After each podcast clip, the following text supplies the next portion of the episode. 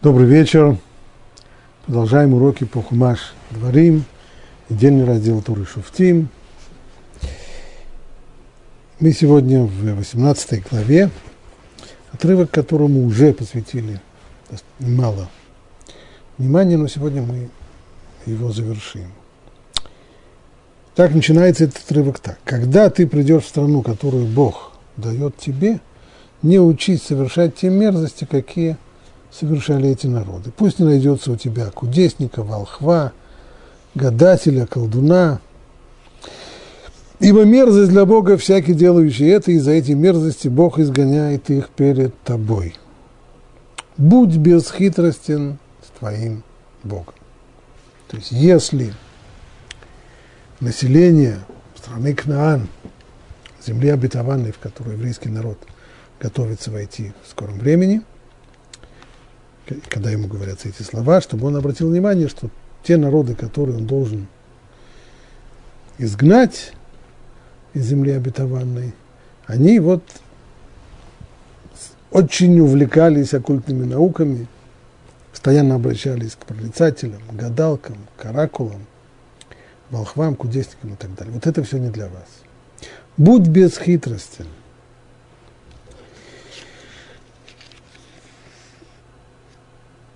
Аравирш, объясняя вот это вот требование, которое выставляет здесь Тора к еврейскому народу, быть бесхитростным, пишет так. Как только человек начинает верить, то есть в чем, собственно говоря, проблема, что такого ужасного и плохого, если человек обращается к оракулам, прорицателям, гадателям далее.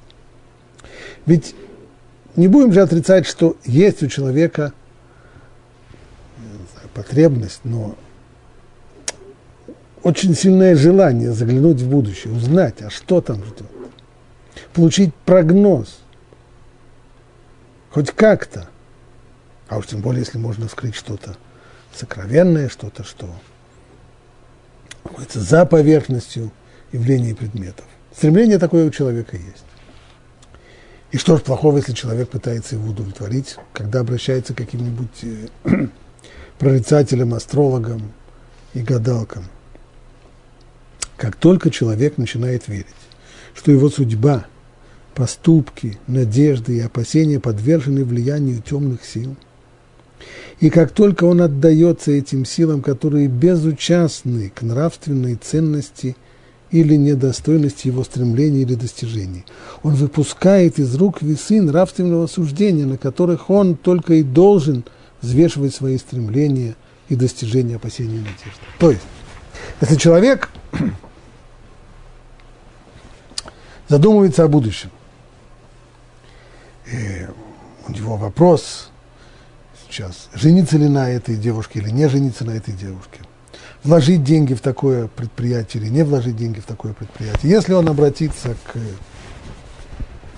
скажем, к астрологу, то что он у него услышит? Он ему скажет, знаешь что, э, вкладывать деньги сейчас не стоит, звезды не очень это приветствуют, но вот что касается, скажем, следующего месяца, вот э, тогда очень может быть, по крайней мере, имеет смысл заново спросить, в следующем месяце, в будущем месяце ситуация, скорее всего, изменится, судя по звездам.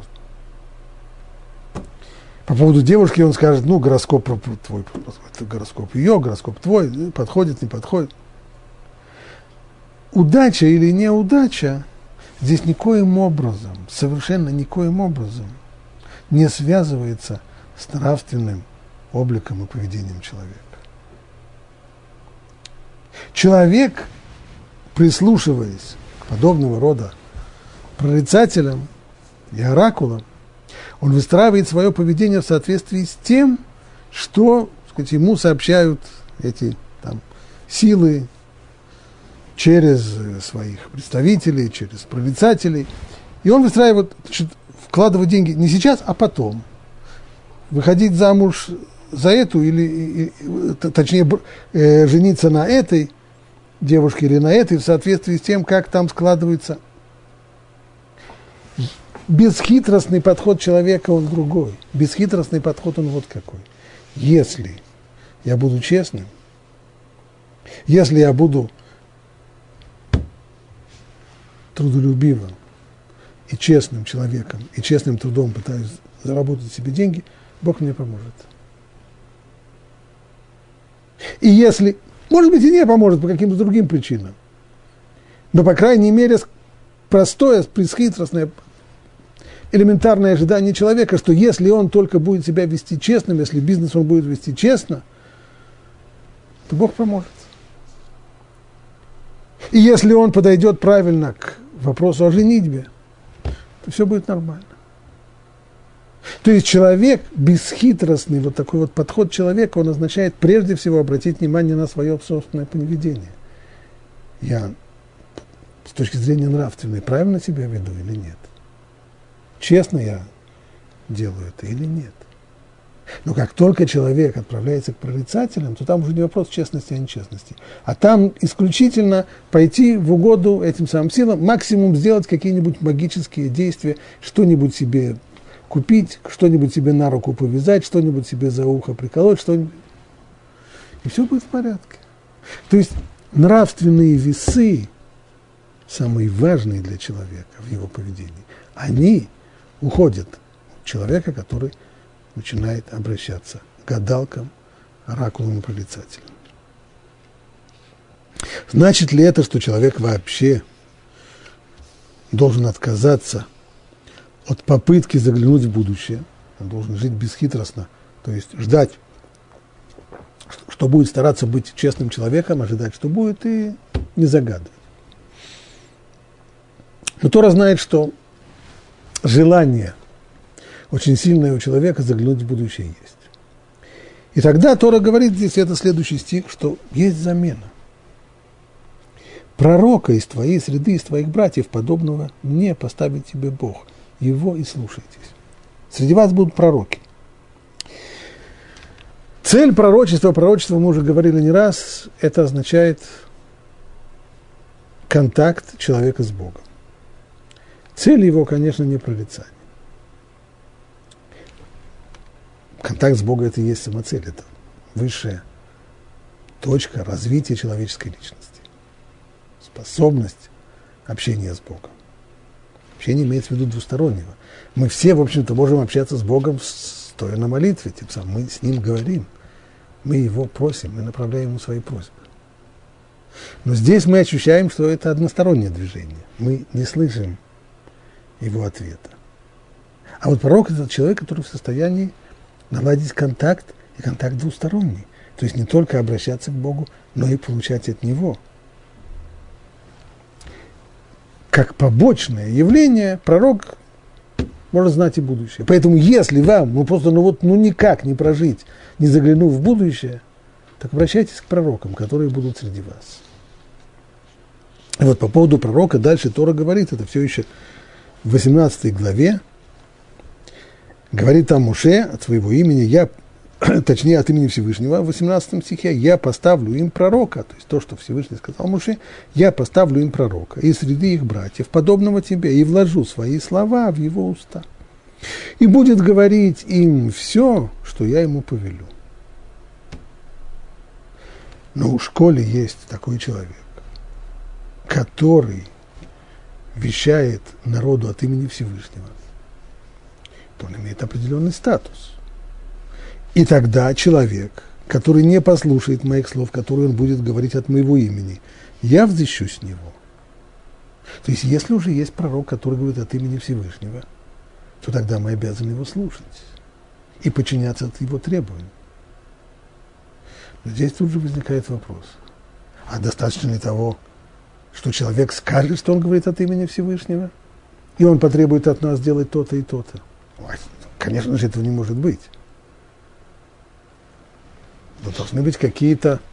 Но с другой стороны, если мы никому не будем верить, и каждый, кто будет утверждать, что он пророк и говорит от имени Всевышнего, мы тут же предложим ему обратиться с, э, к психиатру, или, по крайней мере, к психологу, это тоже не дело, потому что то есть должны быть какие-то объективные критерии того, что перед нами человек, который действительно не просто утверждая, что он говорит от имени Бога, а и действительно говорит от имени Бога. Иными словами, у нас должны быть средства, при помощи которых мы сможем проверить, правду говорит человек или нет, действительно ли он пророк или нет, как.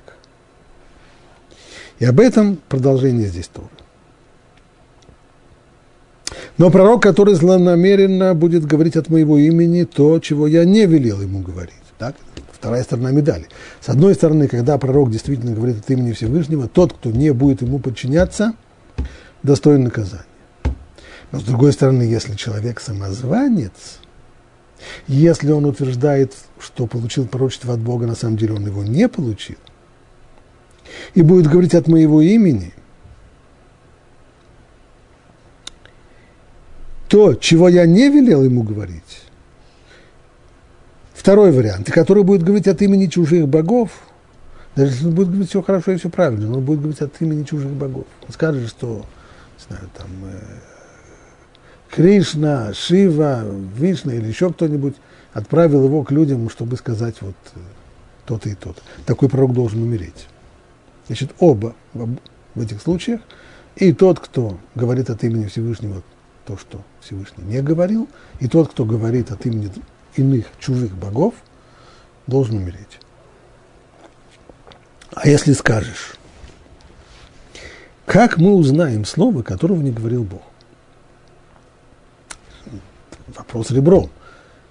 Если пророк прав, и то, что он говорит, это от Бога, тогда я обязан слушать его. Но если он не прав,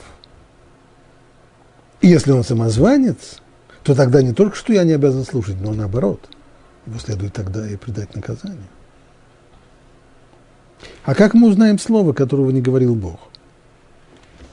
Тора отвечает.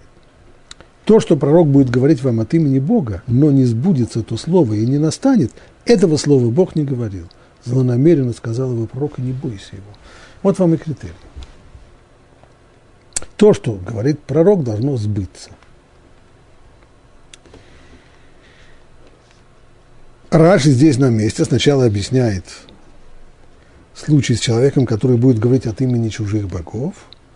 Говорит, Раши, даже если он говорит нечто, согласующееся с Аллахой, запрещает запрещенное и разрешает разрешенное. То есть если тот самый э, человек, который говорит, что его послал э, индуитский бог Шива, и повелел, чтобы все евреи воодушевленно изучали Тору, соблюдали субботу, докладывали тфилин и, и ни в коем случае не, не, не ели бы свинину, не говорили лашонара, и не воровали бы и так далее. И все, все, все, ну, все просто замечательно. Вот такого человека следует предать смерти. То есть содержание того, что он говорит, не важно. Пусть он говорит самые правильные вещи. Если он говорит это от имени чужих богов, от имени каких-то идолов, то должен быть наказан. И дальше Раша говорит, три типа лжепророков должны быть умершлены по приговору суда. Первый. Тот, кто пророчит о том, чего не слышал. Да? Самозванец. Тот, кто пророчит о том, что говорилось не ему, а другому. То есть, может быть, даже он на самом деле пророк, настоящий пророк. Но вот это конкретное пророчество было сказано другому пророку, а не ему. А он его присвоил себе, и он его возвещает. Это тоже криминал. И, наконец, третий, тот, кто пророчит именем идолов. Но тот, кто удерживает при себе свое пророчество, четвертый случай, четвертое, Четвертый проступок, когда пророку Всевышний что-то открыл и сказал ему, передай это людям. Вот, передай евреям, что вот нужно так-то и так-то. Или что произойдет то-то и то-то. А он по каким-то своим причинам молчит и не рассказывает это людям. Иногда это можно понять. Иногда пророчество очень-очень несимпатичное. Люди очень-очень, людям очень не понравится то, что пророк скажет, они его что там говорилось, будут клеймить его позором и нехорошими словами. Очень не хочется это говорить. Но если человек действительно не решается это сказать и удерживает при себе свое пророчество, это тоже смертный грех. Но это уже нет здесь юрисдикции человеческого суда. Суд не может его за это приговорить. Или еще один пророк, который приступает свое собственное, э, тот, кто приступает слово пророка, или даже приступает свое собственное слово. То есть об этом уже мы видели в тексте Тори, если пророк, который, о котором мы уверены, что он пророк, требует то-то или запрещает что-то, и некто не подчиняется ему, это тоже смертный грех. И даже сам пророк, если он поступает вопреки тому, что он сам и возвещает, то и это смертный грех. Но во всех этих случаях они заслуживают смерти от руки небес, как сказано, я взыщу с него. То есть по поводу этих вещей Всевышний говорит, вы его не трогаете, я уже с ним разберусь. Так, как 19 стих. А человек, который не послушает моих слов, которые он будет говорить, который пророк будет говорить от моего имени, я взыщу с него. Вы его не трогаете, я с ним разберусь.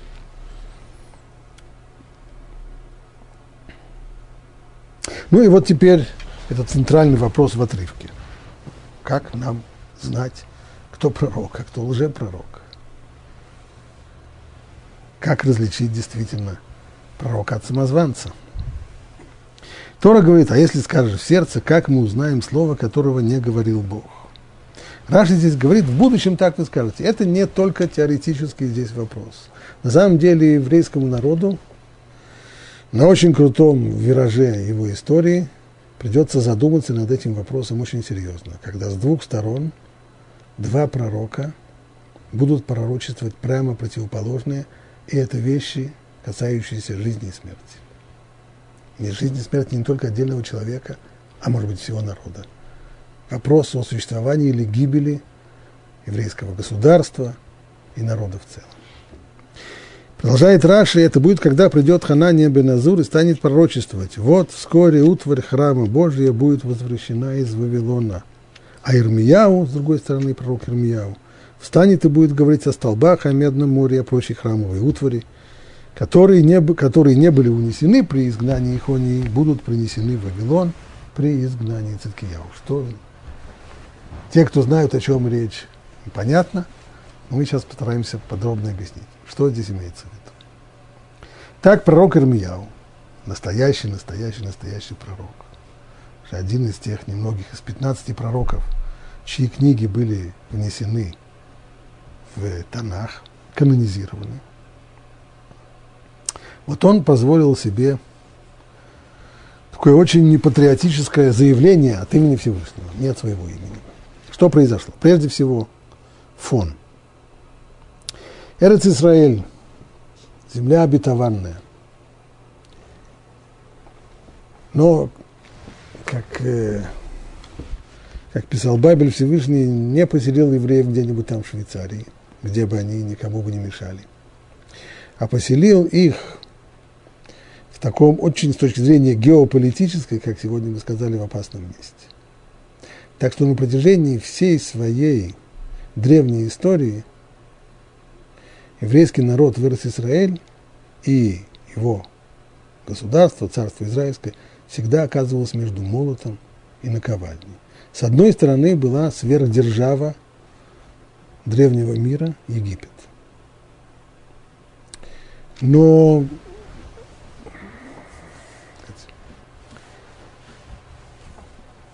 строение однополярного мира тогда было непопулярно. И у Египта все время возникали соперники. Также очень сильные державы, некоторые из них, безусловно, сверхдержавы. Это и Хетская империя, вслед за этим Ассирийская империя, и, наконец, Вавилония, потом Персия. И вместо того, чтобы устроить буферные государства, которые между ними, между вот, Терес Израиль как раз, и еще несколько соседних государств, чтобы они были буферами между Древним Египтом и между речью Ассиро-Вавилонской державой и другими северными игроками. Вместо этого они постоянно устраивали мелкие и крупные войны прямо на территории этих государств. Сталкивались друг с другом и время от времени старались привести к тому, чтобы эти маленькие государства становились, входили в их орбиту.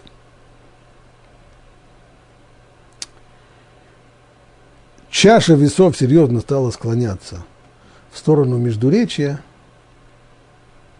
когда ассирийская империя рухнула, и на ее обломках возникло новое молодое государство Вавилония, которое вел вавилонский царь Навуходнецар. Очень агрессивный, очень способный, очень эффективный правитель. И в скором времени он совершает поход. То есть к этому времени уже Северное царство, десяти колен. Да. Единое когда-то еврейское царство раскололось, и уже давно.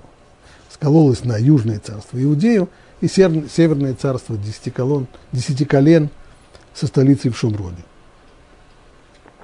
Это царство уже прекратило свое существование, его уничтожили еще ассирийцы. А теперь Вавилония. Вавилоняне довольно быстро прибирают к рукам эти мелкие государства, подбираясь уже почти к Египту. И, среди прочего, во время одного из их походов оккупируют Иудею, входят в, в Иерусалим. Царя, который пытался им противостоять при поддержке египтян и воевал с Вавилоном, царь Ихония, его изгоняют и уведут его в плен, посадят его в, в тюрьму в Вавилонии, а на его место сажают его дядю, более взрослого и, кажется, более благоразумного человека, Циткияу, который должен отныне управлять страной, находясь в фарватере вавилонской политики и не прислушиваясь к, Египте, к египтянам. Вот эта ситуация. Тогда в стране египтяне, естественно, продолжают подрыв, подрывную деятельность и подзуживают кого только могут для того, чтобы Иудея восстала против Вавилона. И организуется довольно сильная такая национально-религиозная партия патриотов, которые говорят о невозможности, о необходимости достигнуть независимости, о невозможности жизни под э, сапогом захватчиков, ну, все эти патриотические темы, которые в протяжении истории почти, почти не изменяются, может быть, только по форме, но не по содержанию. И во главе вот этой вот национальной религиозной партии оказывается несколько людей, которые называют себя пророками. И они не только призывают людей к восстанию и к тому, что следует уповать на Бога и не жить как некоторые трусы, которые боятся восстать против Вавилонского колосса. Они говорят, что Бог нам поможет. Люди, которые имеют достаточно сильное упование на Бога, они не должны бояться восстания. Бог поможет не за граница нам поможет, так, а Бог нам поможет.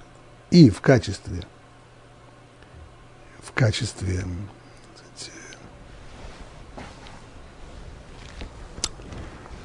доказательства приводили пророчество, что Бог якобы пообещал, что вся та храмовая утварь, которая была унесена вавилонянами после первого набега на Иерусалим вместе с царем Михонией, которого увели в плен, а с ним убрали наиболее дорогую золотую утварь, естественно, увезли в Вавилон. И вот проходит по народу слух, что пророки пророчествуют и говорят, что Бог сказал, что скоро вся эта утварь возвратится из Вавилона снова в Иерусалим, и служение в храме не будет более опозорено. И вот в этот самый момент пророк Ермияу от имени Всевышнего делает такое заявление. Так сказал Бог воинств, Бог Израиля. Вот что скажите своим государям. То есть обращается он здесь не только к царю Иудеи, но и к нескольким царям небольших вот этих буферных государств. «Я сотворил землю и человека, и скот, что на земле, великим могуществом моим и простертой рукой. И я отдал ему тому, кто достоин этого в моих глазах. Так это всегда. А ныне я отдал все эти земли в руку моего раба Навуходнецера, царя Вавилонского. То есть все эти земли, все эти мелкие буферные государства, Сирия, Иудея, Амон, Моав, Эдом, все они отданы в руку Навуходнецера. А священникам это общее. Теперь конкретно к народу обращение. А священникам и всему народу этому я сказал следующее. Так сказал Господь. Не слушайте слов ваших пророков, которые пророчествуют вам, говоря, вот вскоре утварь храма Божия будет возвращена из Вавилона, ибо они пророчествуют вам ложь. То есть во главе национально-религиозной партии, во главе патриотов зелотов стоят пророки, которые во всеуслышание говорят от имени Бога, победа за нами, Бог поможет, и скоро вся утварь храма вернется в Иерусалим. Не слушайте их. Служите царю Вавилонскому и живите. Зачем этому городу становиться развалиным? Если будет бунт, Вавилоне снова придут и на этот раз уже не отделаются тем, что отведут часть народа в плен. Они разрушат город, разрушат храм. Ибо так сказал Господь о столбах, и о медном море, и о подставках, и о прочей храмовой мутрове. Да, это храмовая утварь такая тяжелая, серьезная, которую в Вавилоне в первый раз не унесли, потому что ну, тяжело. Они в основном золотишко прибрали. Так вот, обо всей этой утвари, оставшейся в этом городе, которую не взял на выходные царь царь Вавилонский, когда он изгнал Ихонию, царя Иудеи из Иерусалима. Так вот, обо всей этой утвари Всевышний говорит, она будет принесена в Вавилон. Ее тоже унесут. Несмотря на то, что тяжелая. И не золотая, а медная, все равно унесут. И останется там до того дня, сказал Господь, когда я вспомню о ней и велю вывести ее и возвратить ее на это место. Вот такое антипатриотическое заявление, очень проблематичное, конечно, сделал Ермияу. И оно не осталось без э, достойной реакции со стороны патриотических кругов. И об этом пророк Ирмияу рассказывает дальше, в следующей главе. И было в тот же год – в начале царствования Циткияу. Циткияу был тем самым новым царем, которого в Вавилонине поставили на царство вместо изгнанного ими Ихонии. Так? Понятно, что его бы патриотически настроенные круги назвали бы его вавилонской марионеткой. Но при всем при том, что он был вавилонской марионеткой, на него египтяне оказывали постоянное давление, обещая ему помощь, если он только восстанет против Вавилона. В четвертый год, в пятый месяц, Ханания бен Азур, пророк из Гивона, сказал мне в доме Господнем перед глазами священников и всего народа. То есть разыгрывается драма в храме на глазах всего честного народа, когда пророк из Гивона Ханания бен Азур бросает вызов в лицо Ирмияу и говорит ему, так сказал Бог Израиля, я сокрушил иго царя Вавилонского. Через два года я возвращу на это место всю утварь Дома Божья, которую вез отсюда на Ухаднецер царь Вавилона. То есть, может быть, царь Вавилона сегодня самый-самый-самый сильный, но Всевышний уже сообщает, да, уже в прошедшем времени, поскольку для Всевышнего времени проблема. Он будет сокрушен через два года, все это закончится, и через два года все пленники вернутся, а с ними вместе храмовая утварь. И сказал пророк Ирмияу, пророку Ханании, на глазах у священников и всего народа, что стояли в Доме Божьем. И сказал Ирмияу пророк, Аминь, да сделает так Бог. Какое хорошее пророчество ты говоришь. Я двумя руками за, конечно. Дай-то Бог, чтобы так было. Дай-то Бог, чтобы Вавилонский царь был сокрушен. Дай-то Бог, чтобы все пленники вернулись вместе с храмовой утварью. Да исполнит Бог твои слова, которыми ты пророчествовал о возвращении из Вавилона, утвари Дома Божья и всех пленных на место. Со твоими устами мед бы пить. Только послушай. Вот послушай теперь внимательно. Что я скажу тебе и всему народу? Пророки, бывшие задолго до меня и до тебя, пророчествовали многим странам и великим царствам войну, бедствия и мор. То есть, как говорят на иврите, были навеязам, это были гневные пророчества, которые не предрекали ничего хорошего, только плохое. И войны, и болезни, и голод, и все, все беды, которые тут. Пророк, который предсказывает мир, лишь когда сбывается его пророчество, узнают, что Бог послал его на самом деле. Как это понять? Вот пророки, которые были до нас, они предсказывали только, только негативные предсказания, ужасные. Война, мор, голод. А вот пророк, который подобно тебе, предсказывает хорошее, что война закончится, что пленники вернутся, что храмовая утварь будет возвращена. Только когда сбудется это пророчество, вот тогда будет известно, что Бог послал его. Ну а если это пророчество плохое, это не так? А пророчество плохое, не нужно, чтобы оно сбывалось, чтобы быть уверенным, что Бог послал его.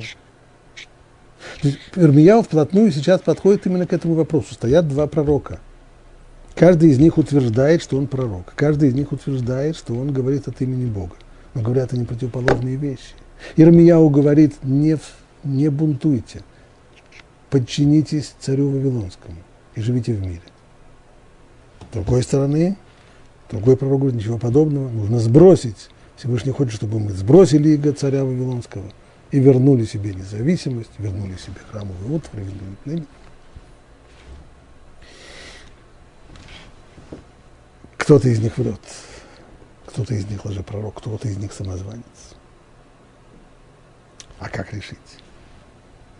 И вот, разбирая этот вопрос на основе всех тех текстов, которые мы прочитали, Арамбам пишет в законах об основах Торы, 10 глава, видим, что вопрос о, вот этот вопрос о том, каким образом различать истинного пророка от лжепророка, Рамбам вывел не больше, не меньше, как в законах об основах Торы.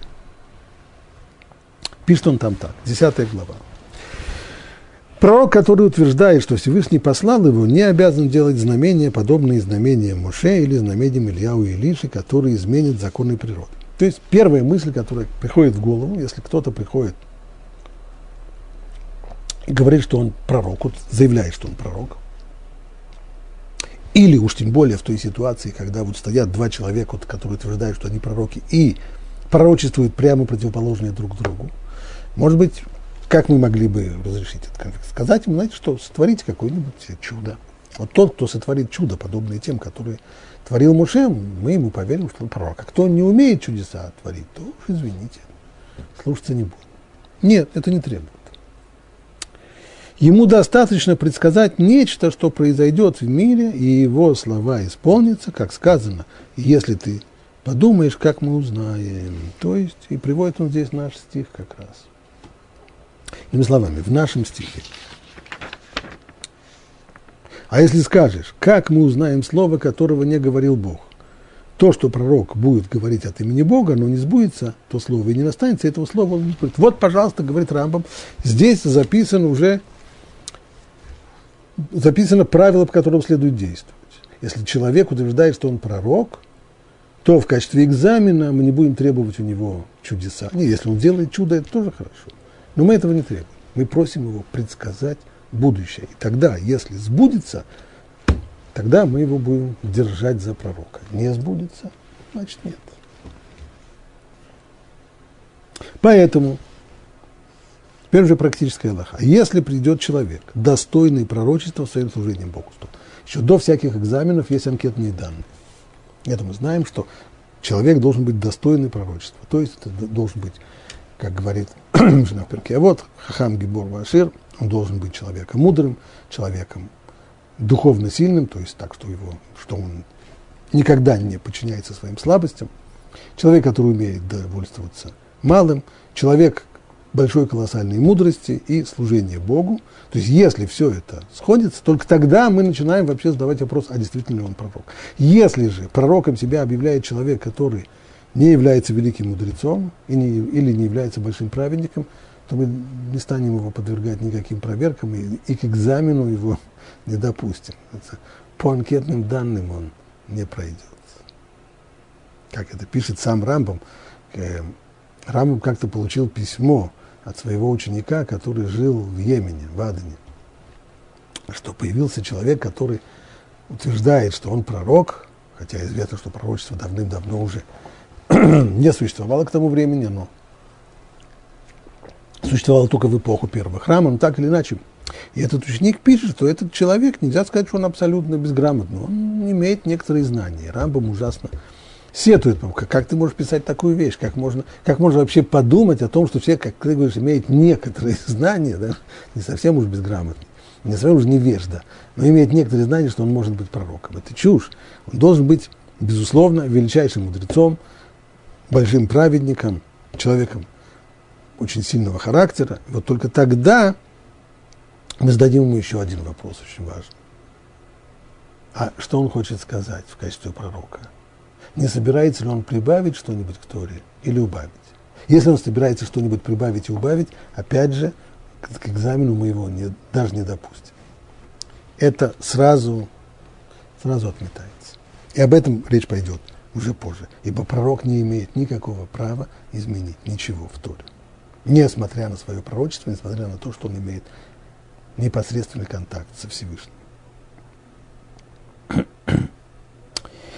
И вот если он не будет прибавлять или убавлять, но призовет служить Богу посредством заповеди Торы, то ему не говорят «рассеки на море» или «воскреси умершего» и тому подобное. Вот тогда мы тебе поверим. Нет, ему говорят, если ты пророк, на самом деле, скажи нам, что должно произойти в будущем. Он говорит, дает нам прогноз, а мы ждем. Исполнится ли эти его слова? Понятно, если он даст прогноз о том, что произойдет через 210 лет, или, то это несерьезно, ибо мы не дождемся послания. Имеется в виду, конечно, что он скажет что-нибудь в обозримом будущем. И мы терпеливо ждем. Если не исполнилось, даже если упущена одна маленькая деталь, то есть на 98% все исполнилось, на 2% нет. Понятно, что он уже пророк. Вот как. И только если все его слова исполнились, он достоин доверия. Таким образом, его проверяют много раз. Кстати, скажем сразу, что предсказания в стиле Нострадамуса, которые высказаны в поэтичной форме – и аллегорическими стихами, которые можно интерпретировать и туда, и сюда, и, и всегда можно найти объяснение и утверждать, что вот то, что сказано здесь, э, сбылось, и невозможно поймать здесь на том, что не сбылось, то они тоже не понимаются. То есть предсказание должно быть не в аллегорической форме высказано, не в стихах, а в прозе и что-то конкретное. Если все, что он сказал, сбылось, то это истинный пророк, как сказано о Шмуэле, и узнал весь народ от Дана до Бершевы, что Шмуэль верный пророк Всевышнего. То есть после того, как он несколько раз предсказал будущее, и все его предсказания сбылись совершенно точно, то тогда он получает статус пророка. И вот отныне к нему относится все то, что сказано в нашем отрывке, что мы обязаны его слушаться. Нельзя, нельзя не подчиняться ему. И вот здесь Рам задает следующий вопрос. Если на самом деле мы не требуем чудес, и нам вполне достаточно предсказаний, то на самом деле есть люди, которые профессионально занимаются предсказанием, не будучи пророками. Однако астрологи и колдуны тоже предсказывают будущее. Какая же разница между пророком и ними? А может быть, пришедший человек, он просто астролог? Он самозванец, а будущее он может угадывать благодаря своим занятиям астрологией. Отвечает Рамбам, у астрологов, колдунов и им подобных предсказания частично сбываются, а частично нет. Как сказано, пусть же предстанут и спасут тебя наблюдатели небес, созерцатели звезд, предвещающие по месяцам, из того, что произойдет с тобой. Они, как сказано здесь, предвещают из того, что произойдет с тобой. Из того, но не все то, что произойдет.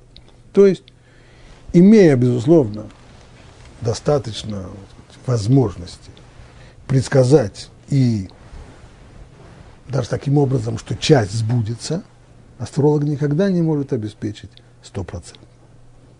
Что-нибудь сбудется, а что-нибудь нет.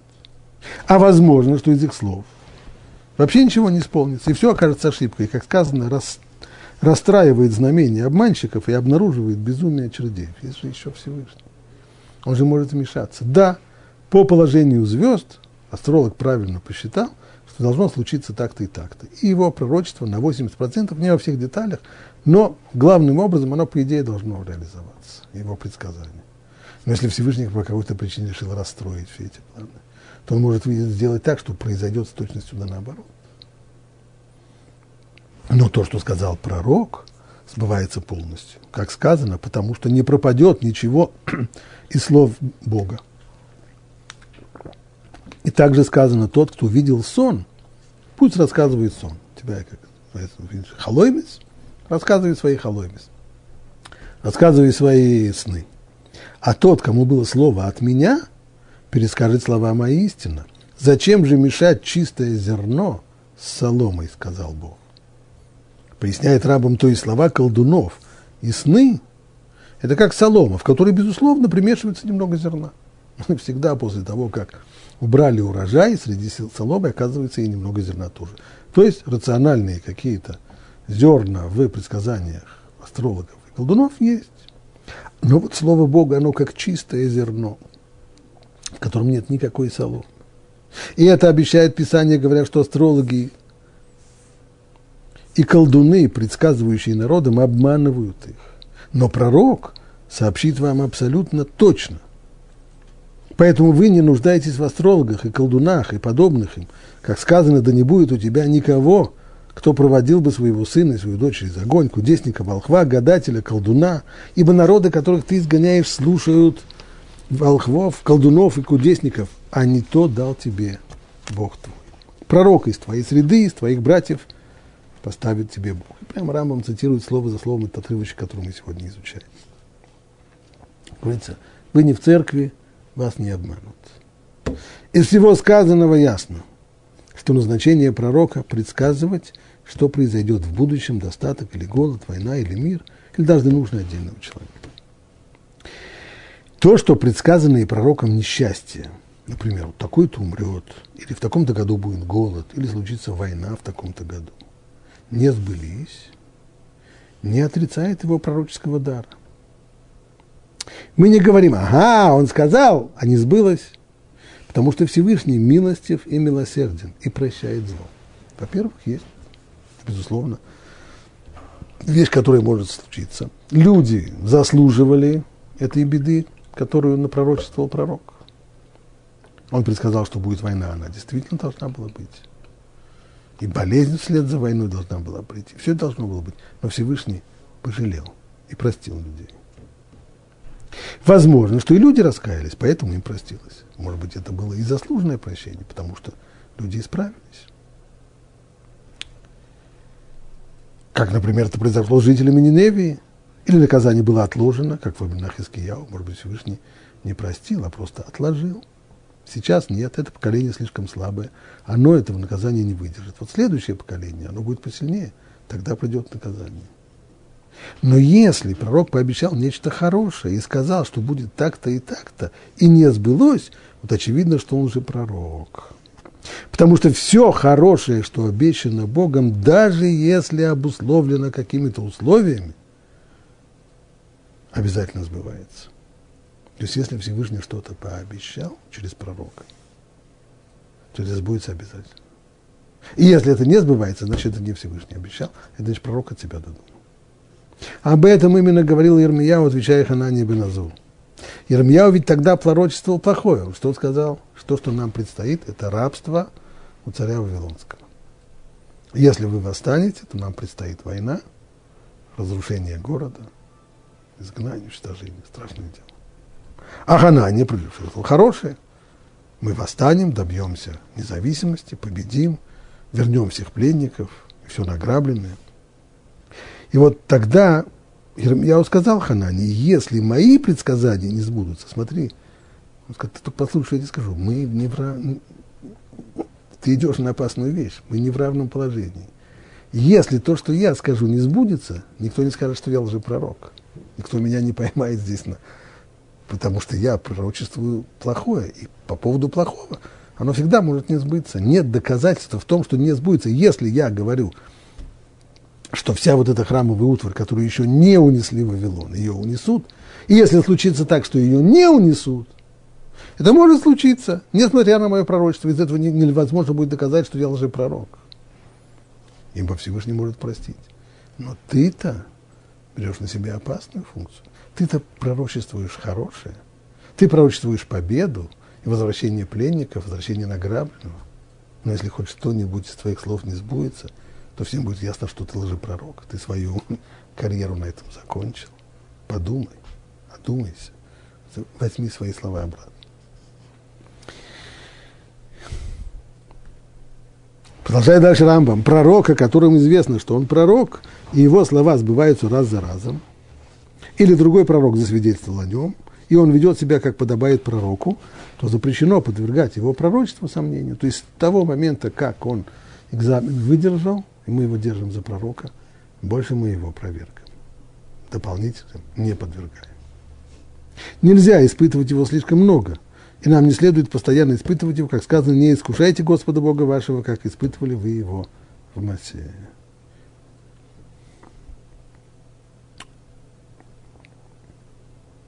И вот теперь перед нами стоит второй вопрос, который поднимает Раш. Окей, до сих пор мы говорили о пророках и лжепророках, каким образом отличить пророка от лжепророка, сбудется предсказание или не сбудется. Но как быть, если тот, кто уже, мы его считаем пророком, он выдержал экзамен, и теперь он начинает давать нам разные приказы. Приказы, касающиеся нашей жизни, соблюдения заповедей Торы, или, может быть, даже серьезные вопросы войны и мира, геополитических союзов и так далее. Вот как в данном случае, когда Ирмияу призывает всех не сопротивляться вавилонянам, не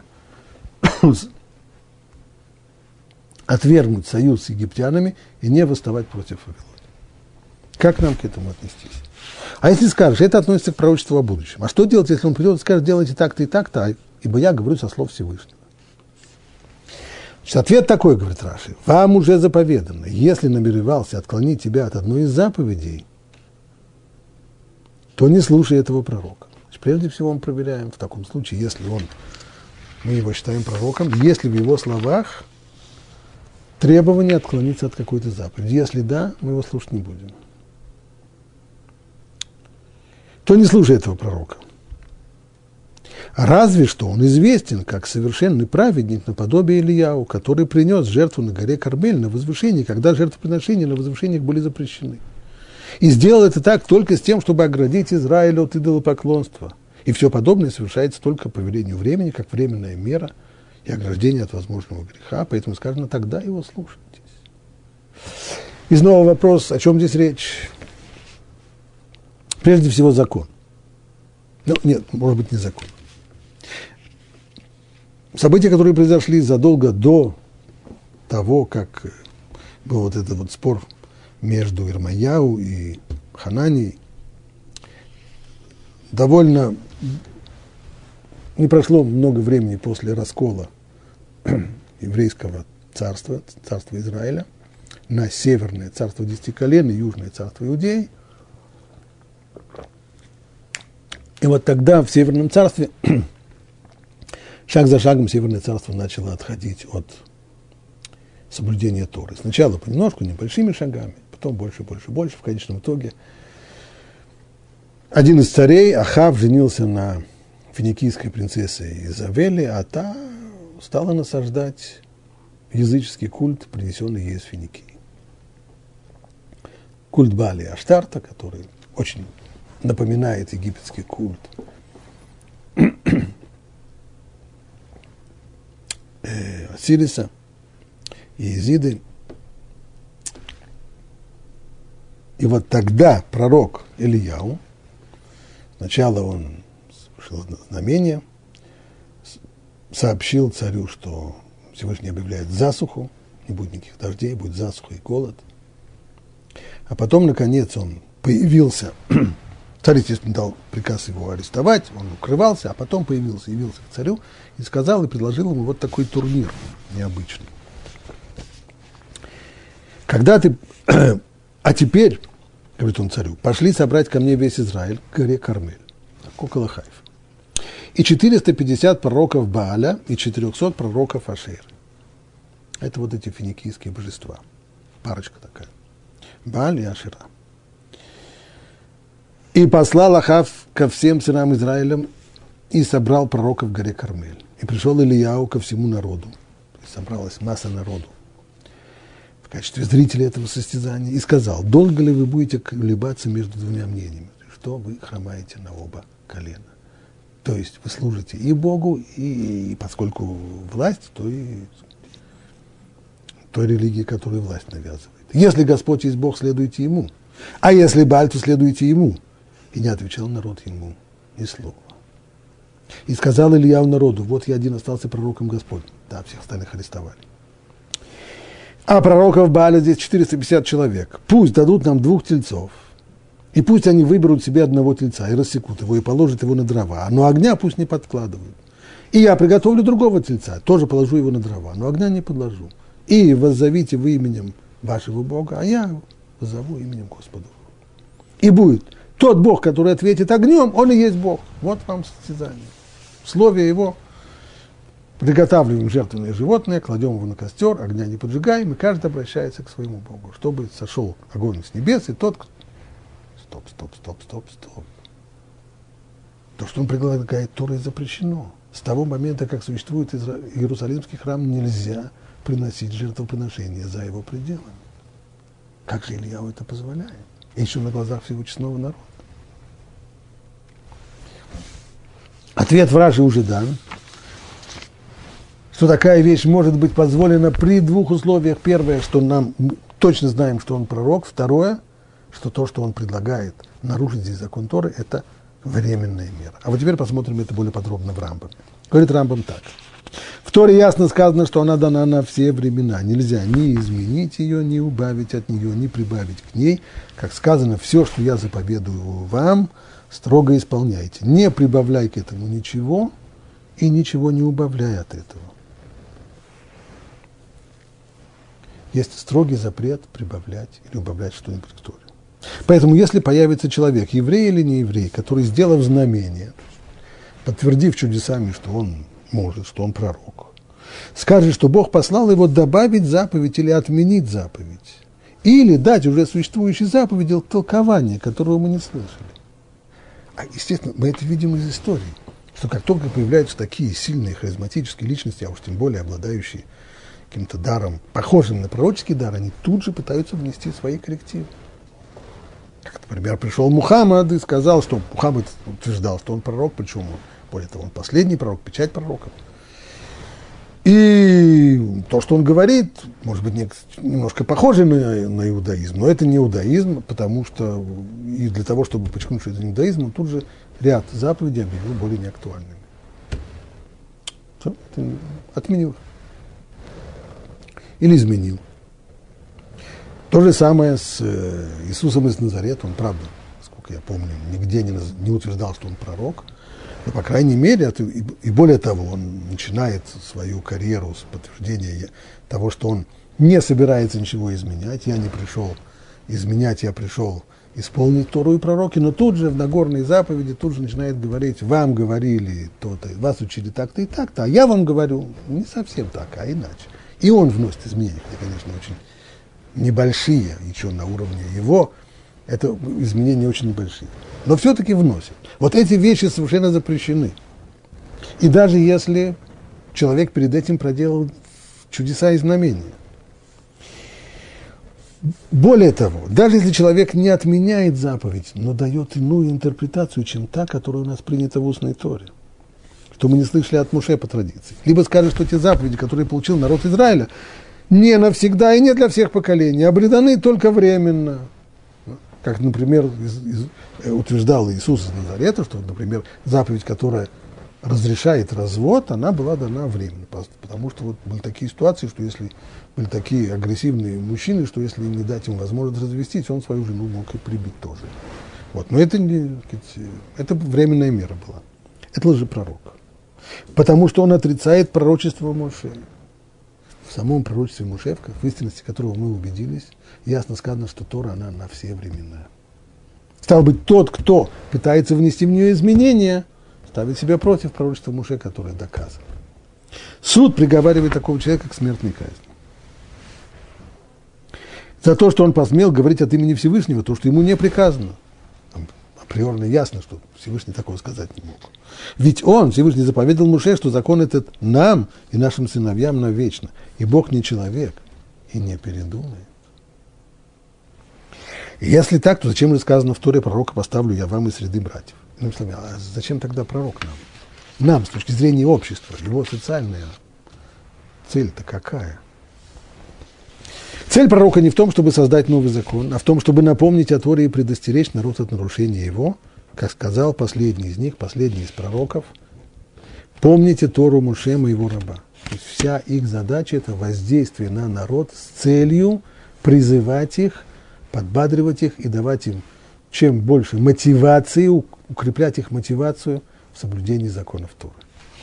А также если пророк приказал нам что-то, не являющееся заповедью, например, идите в такое-то место, или не идите, начинайте войну сегодня или не начинайте. Вот как раз вопрос, который тогда обсуждался во время Ермияу.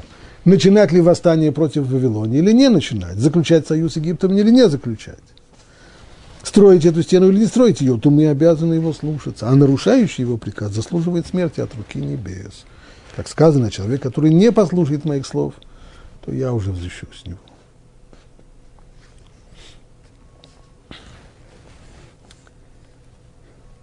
Если человек, о котором нам уже известно, что он пророк, прикажет нам временно нарушить одну или несколько заповедей истории, неважно, легких или строгих, то мы обязаны его слушаться. Такова традиция, полученная нами от мудрецов прошлых поколений.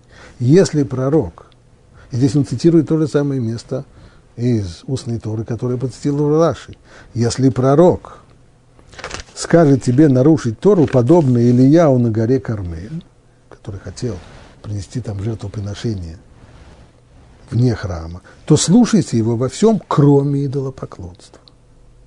И это только при условии, что приказ временный, как это было с Ильяу на горе Кармель, который принес жертву не в храме, хотя Иерусалим был избран уже давно как место храма.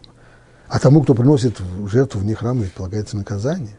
Но так как он пророк, то заповедано слушаться его. И об этом сказано, его и слушайтесь.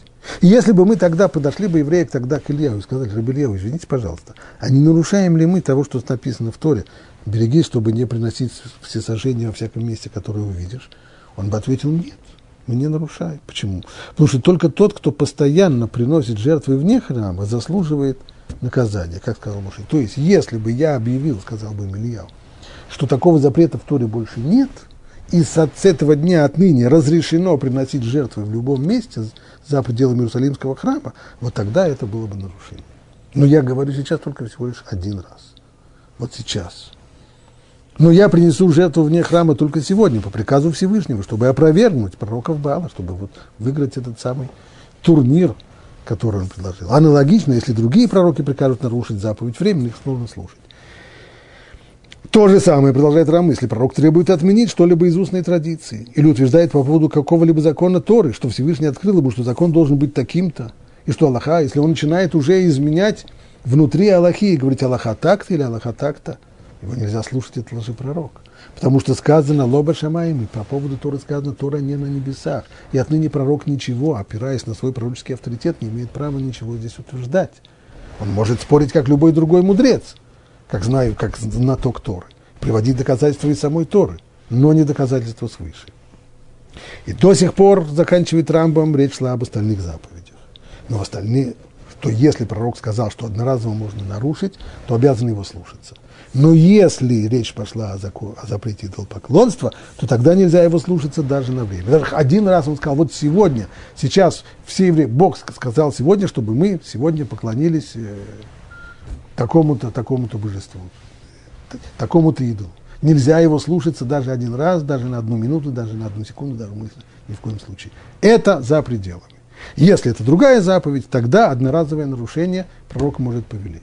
Если это идолопоклонство, то тогда нет никакого разрешения. И человек, который, будучи самым-самым заслуженным у нас пророком, вдруг скажет, что Бог призвал нас сегодня один раз всего лишь поклониться идолам, то мы с этого момента его пророком не считаем, и его ждут все те санкции, которые описаны здесь.